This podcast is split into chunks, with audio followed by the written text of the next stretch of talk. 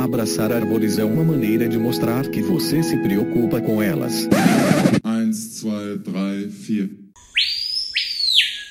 Oi, pessoal, bem-vindos a mais um Que Bicho é Esse? Eu sou a Miriam Perilli e o episódio de hoje é sobre a anta, tapiros terrestres, a anta brasileira.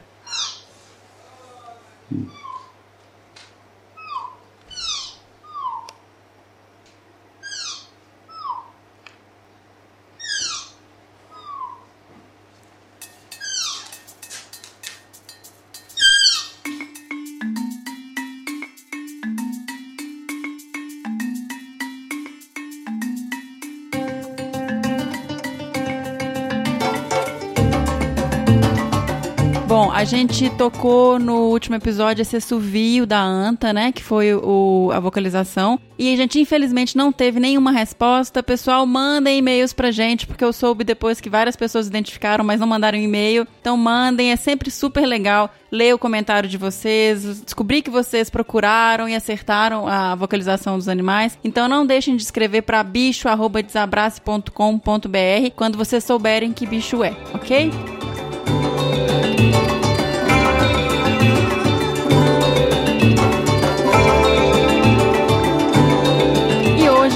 Gente, nó- eu fiquei super emocionada de gravar com essa pessoa. Eu acho que um dos grandes privilégios de poder fazer esse quadro é a oportunidade de conhecer e de conversar com pessoas tão incríveis e pessoas que inspiram a gente tanto. E hoje foi um desses dias também, porque eu conversei com a doutora Patrícia Médici. A Patrícia, que é bacharel em Ciências Florestais pela Universidade de São Paulo, a USP, mestre em Ecologia, Conservação e Gestão da Vida Selvagem pela Universidade Federal de Minas Gerais, a UFMG, e doutora em Gestão da Biodiversidade pelo Instituto Durrell de Conservação e Ecologia da Universidade de Kent, no Reino Unido. A Patrícia também é uma das fundadoras do IP, Instituto de Pesquisas Ecológicas, e desde 96 ela coordena a Iniciativa Nacional para a Conservação da Anta Brasileira, o INCAB, e dedica sua vida conservação das antas e de seus hábitats remanescentes no Brasil. Desde 2000, a Patrícia é presidente do grupo de especialistas em anta da IUCN, a União Internacional para a Conservação da Natureza, e tornou-se também parceira do TED Fellowship Program. Ela já foi homenageada com vários prêmios de conservação de grande prestígio, como o Harry Massel Conservation Leadership Award da União Internacional para a Conservação da Natureza em 2004, o prêmio Future for Nature da Fundação Future for Nature da Holanda em 2008, o Whitley Award do Whitley Fund for Nature do Reino Unido também em 2008, o Columbus Zoo Commitment Conservation Award em 2017 e o Prêmio Internacional de Conservação William J. Conway Significant Achievement em 2018. E ano passado, em 2019, a Patrícia recebeu também o prêmio da National Geographic uh, for Leadership in Conservation. Ou seja, gente, fiquei até sem fôlego aqui de ler tantos prêmios e bora lá para essa conversa maravilhosa. Espero que vocês gostem. Foi muito prazeroso para mim e eu acho que a gente vai trazer bastante conteúdo para os nossos ouvintes, tá joia? Brigadão. Bora para entrevista.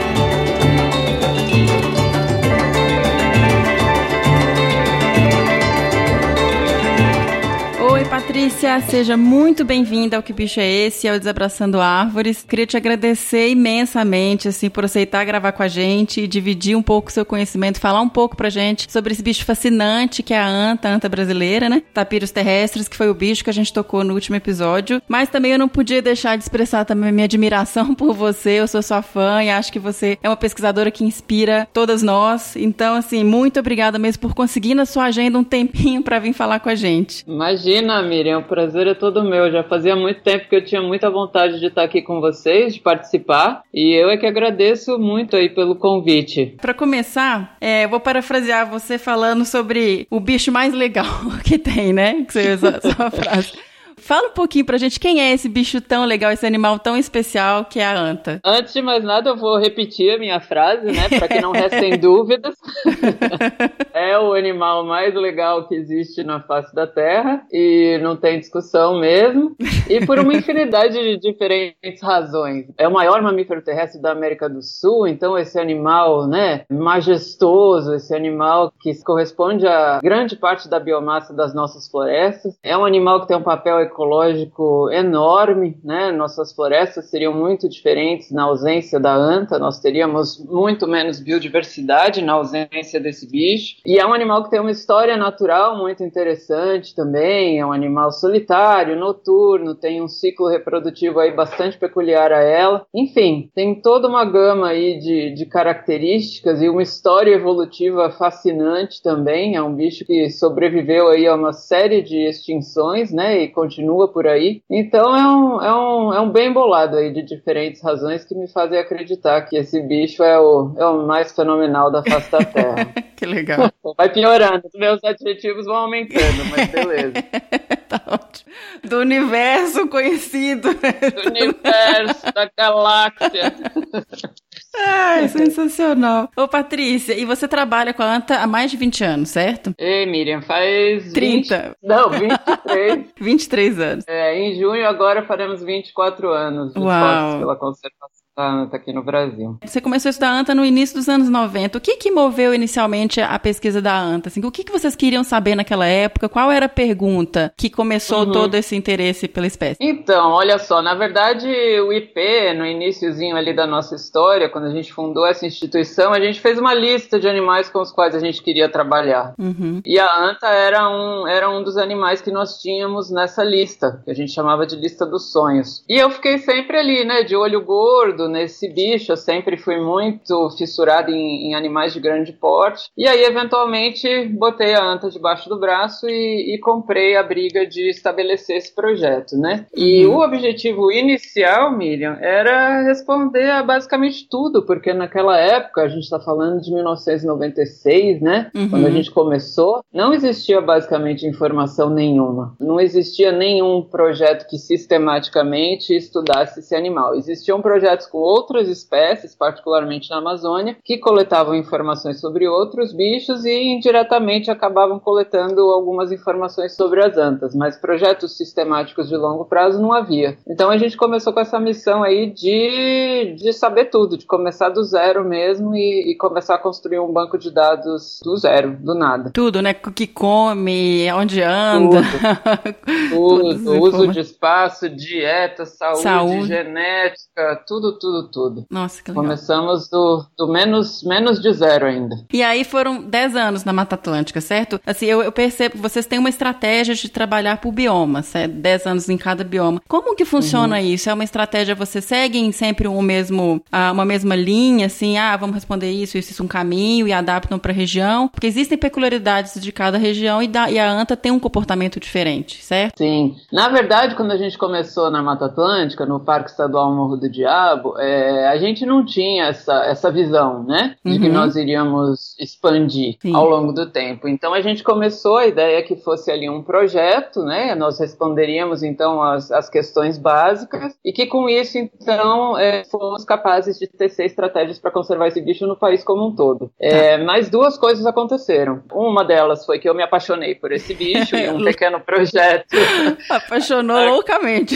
apaixonou loucamente. E aí um projeto que foi concebido dessa forma para responder algumas questões acabou virando uma causa de vida. Uhum. É, então foi nascendo aí essa vontade de me dedicar à conservação desse bicho para o resto da vida. E a outra coisa que aconteceu foi que a gente começou a se dar conta de algumas características desse animal. É um animal muito plástico, não é? Que a gente vê presente nos quatro biomas principais do Brasil, em contextos de paisagem diferentes, diferentes habitats, diferentes ecorregiões, níveis de degradação diferentes, níveis de ameaça diferentes, enfim, tem toda uma plasticidade envolvida aí que a gente começou então a se dar conta que a informação, os dados que a gente havia coletado na Mata Atlântica não seriam de fato relevantes para a gente tecer estratégias para conservar esse bicho no Pantanal, no Cerrado, na Amazônia, diante dessas diferenças todas. E foi aí então que nasceu essa necessidade de expandir. E aí então a gente foi passo a passo, devagarinho, né, Uhum. para ter perna, caso contrário a gente não teria. Então a gente foi, foi passando de Mata Atlântica para Pantanal, Pantanal Cerrado e estamos agora no processo de nos estabelecer na Amazônia. E aí cada projeto ele tem uma cara, né? Ele tem um jeitão, ele tem um enfoque. Então, enquanto que na Mata Atlântica a gente trabalhou a questão de fragmentação, pequenas populações, corredores e etc. No Pantanal a gente já está num contexto mais pristino, né? Uhum. Um pouco mais é, anta no paraíso. Tá?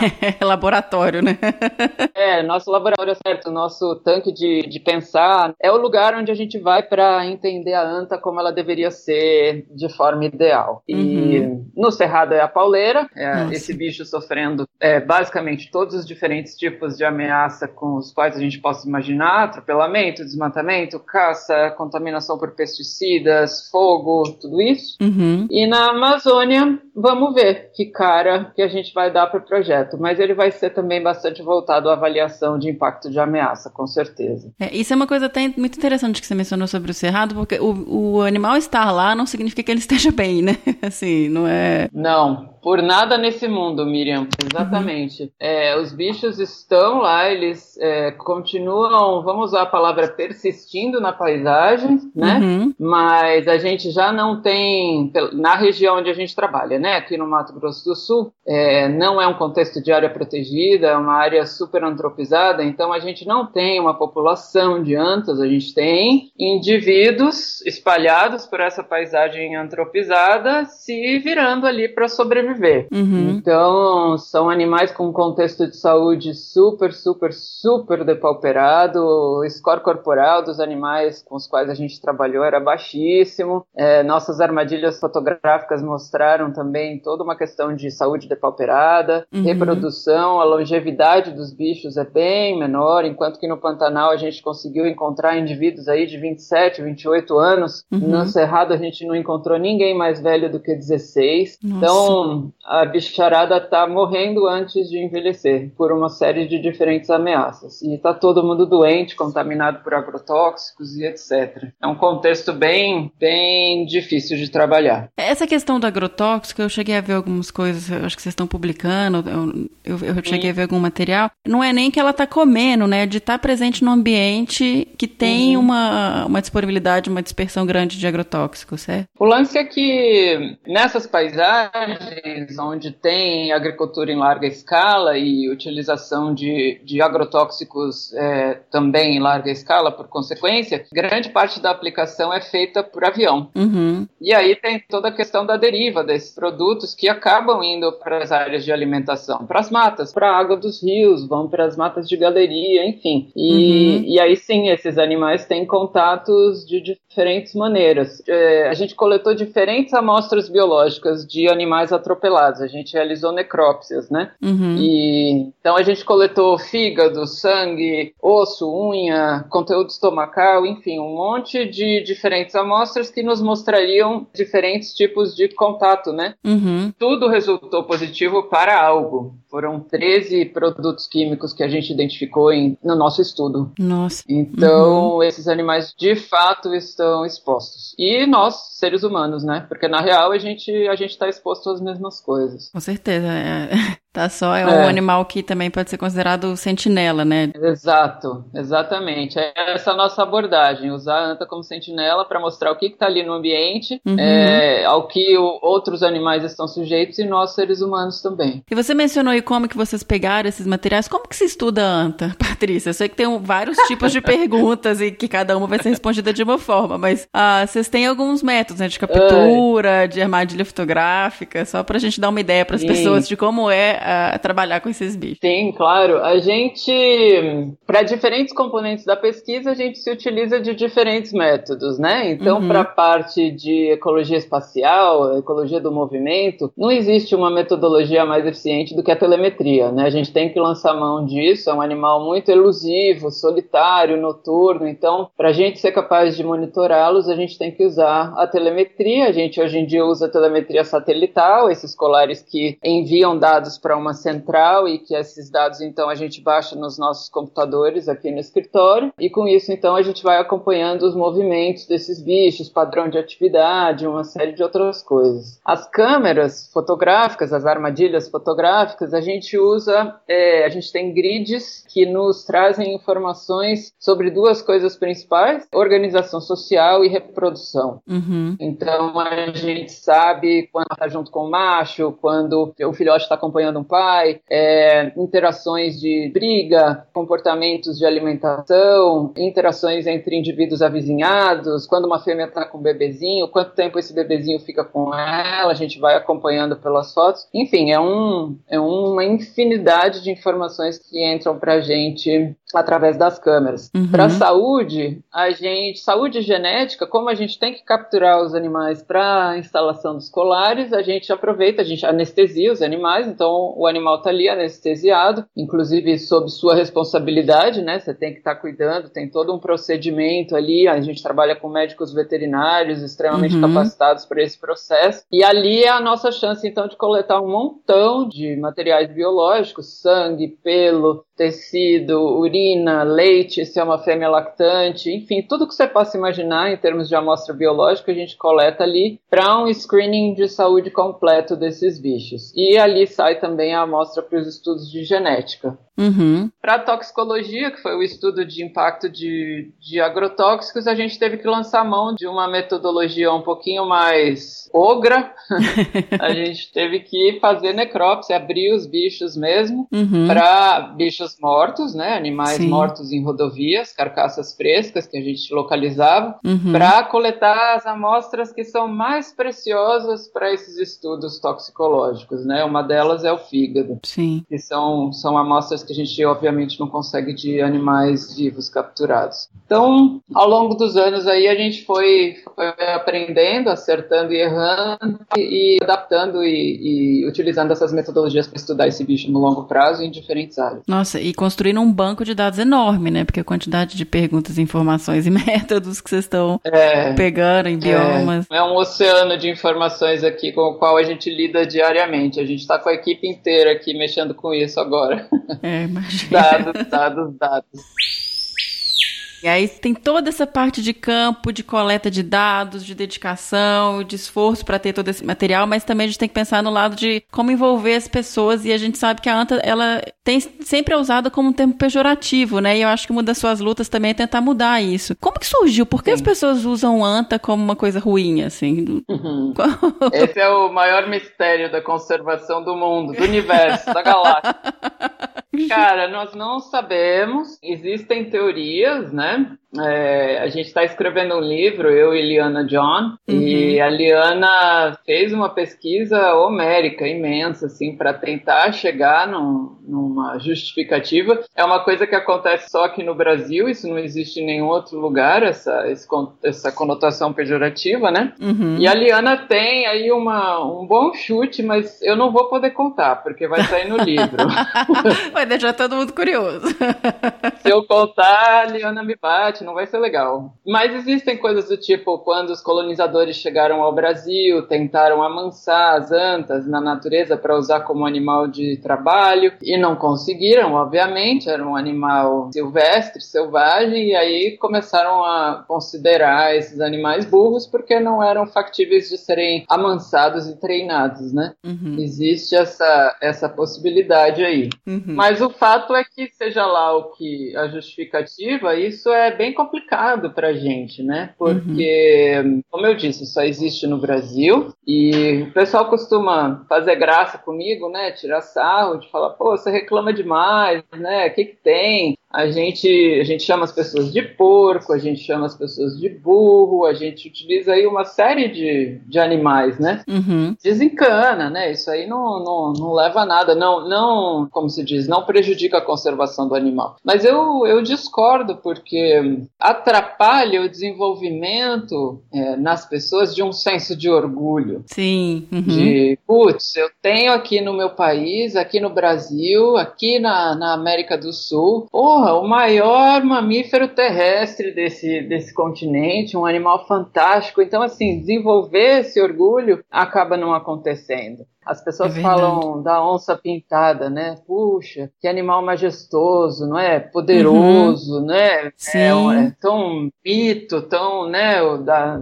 E a anta é o bicho burro, né? É, entendi. Então, a gente trabalha essa questão por esse motivo, de tentar des- desmistificar essa coisa para que a gente possa, então, abrir caminhos para desenvolver esse senso de orgulho no, no, no nosso público brasileiro. Não, perfeito, perfeito. Faz todo sentido. Porque a pessoa quer ver, ela quer ter o bicho, ela assim, na, na, na terra dela, né? No, no- Sim, Isso é vai ter importante. orgulho. Pô, É. eu tenho uma anta que vem na matinha ali no fundo da minha casa. Existe, né? A gente tem infinidade de exemplos, mas o Brasil é um país muito grande, muito vasto, com povos diferentes, muito complexo, né? Eu sei que é um trabalho meio herculano, assim, mas se a gente conseguir de pouquinho em pouquinho aí que as pessoas vejam esse animal de uma forma mais positiva e se importem com a conservação dele, a gente vai, vai ter feito uma coisa boa. A anta é um bicho extremamente inteligente, né, Patrícia? É o contrário. Exatamente. Exato. Existem estudos, né? Tá comprovado. Então, é, É o animal mais inteligente do universo. da galáxia. Então, ô Patrícia, até quando a gente fala de conservação, a anta é um animal que já sofreu ah, processos de extinções locais em algumas regiões e tem essa questão, igual você mencionou, de toda a ameaça que vem sofrendo no cerrado. E por que que é importante a gente preservar a anta? Se, se a anta acabar, assim, qual que é o impacto que ela tem, o papel ecológico dela nos ambientes? Ah, a gente viu, né, no, no processo de avaliação desse bicho para a lista vermelha com o pessoal do, do ICMBio, é, a gente passou por todo o processo, né, de pensar as localidades onde esse animal ainda está e pensar onde ocorreram as extinções locais. Tem uma infinidade realmente de locais. Inclusive foi feito um levantamento a nível de, de América do Sul há uns muitos anos atrás, na verdade, e isso também foi detectado. Muitas áreas com registros históricos e o bicho não é mais lá. Um Uhum. exemplo aqui no Brasil é a caatinga, né? A gente Uhum. listou esse bicho na caatinga como localmente extinto por conta disso. Então a gente vai a gente vai buscando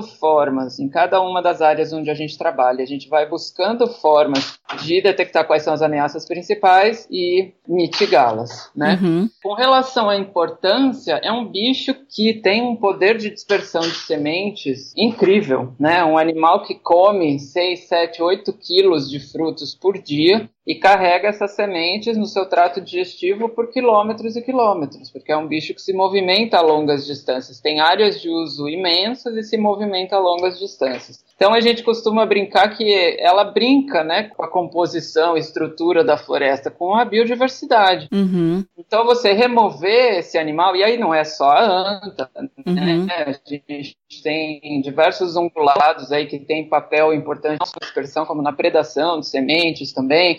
Tem Uhum. todo um, um emaranhado aí de, de interações. Mas você remover a anta de uma floresta, você vai botar o dedo, você vai afetar exatamente nesse processo de formação e manutenção de biodiversidade. Então, certamente as nossas florestas seriam muito diferentes, muito menos diversas. É daí que vem o nome jardineira da floresta, né? Dessa- Daí que vem a jardineira da floresta, engenheira de ecossistemas, tem uma- um monte de nomes bonitos aí para chamar esse bicho.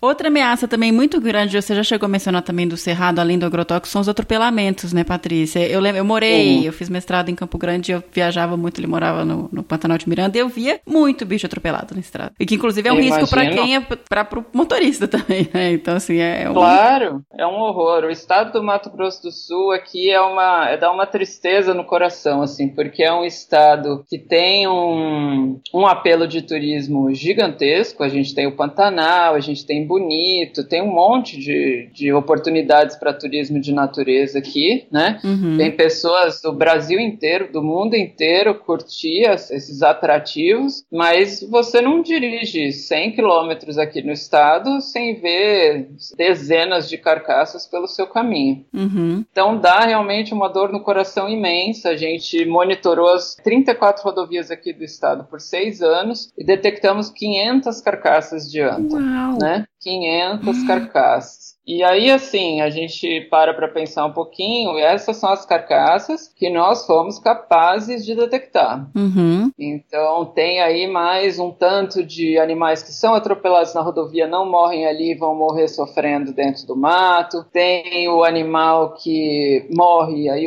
a pessoa para, bota no porta-mala e leva para fazer o churrasco. Uhum. É, tem o animal que eventualmente é removido, alguém acha que está causando perigo ali na rodovia para e puxa para o acostamento e a gente não detecta. Enfim, tem um, monte de formas aí, um monte de coisas que podem acontecer para que a gente não detecte uma carcaça. E a gente tem bastante segurança, Miriam, que a gente poderia colocar 100% em cima desse número de 500. A gente acha que é, Deus. é, nessa área que a gente monitorou, a gente na real está falando de mil indivíduos. Gente, é muito Então- assustador. Demais, demais, demais. É uma remoção insana, assim, para um animal que se reproduz tão lentamente, Uhum. 14 meses de gestação, nasce um babyzinho, é, que pode sobreviver ou não, tem uma taxa de mortalidade de filhotes grande. É, a gente está falando aí de um ciclo reprodutivo de uns dois anos. É um impacto muito grande, né? É, como eu falei antes no Cerrado, isso a gente está falando de áreas de Cerrado, né? Como eu falei antes no Cerrado, o contexto é de, não é de população, né? São de indivíduos espalhados por essa paisagem antropizada, cruzando essas rodovias na esperança de encontrar o recurso que ele precisa do lado de cá do lado de lá. Uhum. Então, é um impacto muito significativo para a sobrevivência é, e viabilidade desses animais, né? E existem medidas para diminuir isso? Passagem de fauna funciona para anta? Como qual que é uma estratégia para resolver? Funciona, a gente tem as passagens aqui em rodovias da região, a gente monitorou essas passagens e, e a gente detectou o uso dessas passagens por anta e um montão de outras espécies. Então, há a possibilidade de reduzir o atropelamento através de técnicas como essas é imensa. Esse é o momento no qual a gente está agora, com a ajuda da Fernanda Abra, que vocês conhecem aí super bem. Uhum. A Fernanda é a nossa consultora para assuntos de, de atropelamentos. E é ela que tem esse papel dentro do nosso trabalho, dentro da Encab, de agora então aplicar esses resultados desses monitoramentos de longo prazo que a gente fez para o desenvolvimento de estratégias de fato. Então agora a gente está construindo aqui para o Estado planos de mitigação para essas rodovias principais onde a gente detectou alta mortalidade de anta. Uhum. Trabalhando nessa premissa de que a gente está sim preocupado com a sobrevivência do bicho, mas como você mesma mencionou agora há pouco, também com a segurança das pessoas que utilizam essas rodovias. Uhum. Porque ao mesmo tempo em que a gente detectou 500 carcaças de anta, 28 pessoas morreram em colisões com anta aqui no estado nesses seis anos. Então é uma grande colisão, né? É uma é uma é um, é um grande acidente quando acontece e as pessoas morrem mesmo. Uhum. Então a gente vem tentando fazer lobby para a implementação dos nossos planos, que prevêem, na grande maioria, passagens inferiores e cercamento. Uhum. para os órgãos públicos, né? A gente vem tentando fazer lobby junto a essas organizações, com, utilizando o Ministério Público como parceiro nesse processo de trazer todo mundo para a mesa para discutir. Tá. É, a gente está com a esperança que 2020 aí nos traga melhores notícias nesse aspecto. Tomara, por favor, Tomara. né? Pelo amor de Deus. Tá louco. Bom, então agora já até indo mais pro finalzinho da nossa conversa, Patrícia, qual Hum. que é o- são, assim, os próximos passos, tanto da sua pesquisa, do que, que vocês querem agora responder, eu sei que vocês estão indo pra Amazônia, por exemplo, e assim, Uhum. como você vê o futuro da anta, sabe? Assim, o que que você, que, qual que é o- a sua sensação? Espero que seja boa. Ui, meu Deus Tô céu, que pergunta difícil. Então, assim, o que a gente pode fazer pra ajudar, pra contribuir, assim, mandar uma... É suporte moral e energias positivas. É, brincadeiras à parte, a gente agora está partindo para o nosso. Eu não gosto de chamar o último passo, porque certamente não será, né? Mas estamos abrindo as portas aí para o nosso último bioma. Uhum. E aí, a partir do momento então que a gente começa a conhecer um pouquinho melhor esse bioma e começa a entender um pouquinho melhor sobre o que, que é a anta nessa parte da Amazônia onde a gente vai trabalhar, que é o arco do desmatamento. Uhum. É, a gente vai entrar também, novamente, nesse processo de tentar aplicar as nossas informações, os nossos resultados para mitigar as ameaças, né? Uhum. Esse é o do trabalho que a gente faz, né? Coração do trabalho é pesquisa, então a gente coleta essa informação e a gente quer garantir que ela vai ser aplicada da melhor maneira possível para o benefício desse bicho. E aí o que a gente tem feito é o que eu acabei de falar sobre o cerrado. Sim. Planos de mitigação. O que, que a gente tem que fazer para resolver atropelamento? Com quem a gente tem que falar? Em que mesa a gente tem que estar sentado? Uhum. É, quem que a gente precisa que esteja nessa mesa? E aí, entrando mesmo pelos caminhos das políticas públicas, dos órgãos públicos, das organizações que possam de fato nos, nos ajudar nesse processo. A gente, como eu falei, a gente está super lançando mão do Ministério Público aqui no, no estado do Mato Grosso do Sul. Então eu acho que os próximos anos vão ser bastante voltados a isso. Aplicar esse banco de dados imenso que a gente tem nas nossas mãos Uhum. para pensar em como mitigar as diferentes ameaças afetando esse bicho nesses diferentes biomas e brigar Uhum. muito, brigar muito e se precisar se utilizar de violência, agressão, a gente vai também, enfim, vamos, mas é isso. É. E assim, é, para responder a sua pergunta, não, é um animal que, embora tenha situações é, bastante precárias em, em algumas partes da sua distribuição, Atlântica, por exemplo, é, Uhum. Cerrado, é um animal que ainda tem aí alguns redutos que mantêm populações grandes, contínuas, saudáveis, o Pantanal, por exemplo, algumas áreas da Amazônia, é, não só no Brasil, mas na Colômbia, no Peru também. A gente tem, enfim, um monte de partes da distribuição desse bicho onde a gente ainda conta com grandes populações é, viáveis. Então, não é um animal que a gente fale, putz, a gente tem mil bichos na natureza. Não é isso. Uhum. Mas é um bicho que, devido à, à história natural dele, devido às- a todas as ameaças que atuam sobre ele, que requer atenção. Perfeito. É, re- requer que a gente tente evitar que chegue numa situação é, é, ainda pior. Então eu Uhum. vejo o futuro com bons olhos e, e eu Uhum. super acredito que a gente está fazendo um bom trabalho dentro do, do que a gente, do que é possível, né, Miriam? Uhum. E espero que, tenho certeza que, que isso tudo vai trazer frutos bem importantes para a conservação desse bicho. E hashtag anta-elogio, né, Patrícia?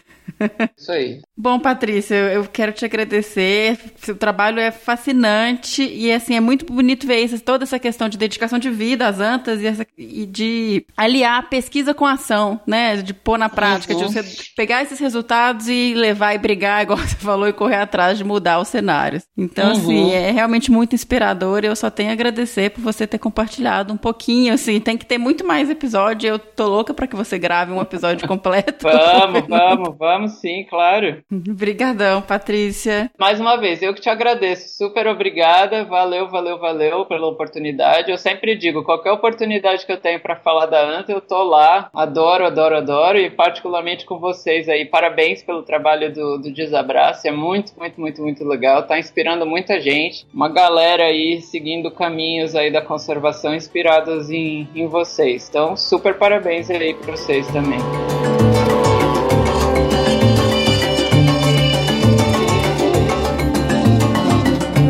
Então esse foi o Que Bicho é Esse sobre a anta, com a pesquisadora doutora Patrícia Médici. Eu espero que vocês tenham gostado.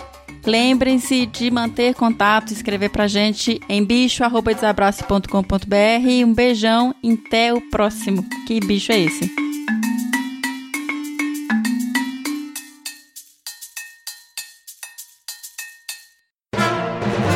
Mais um produto com a edição do Senhor A.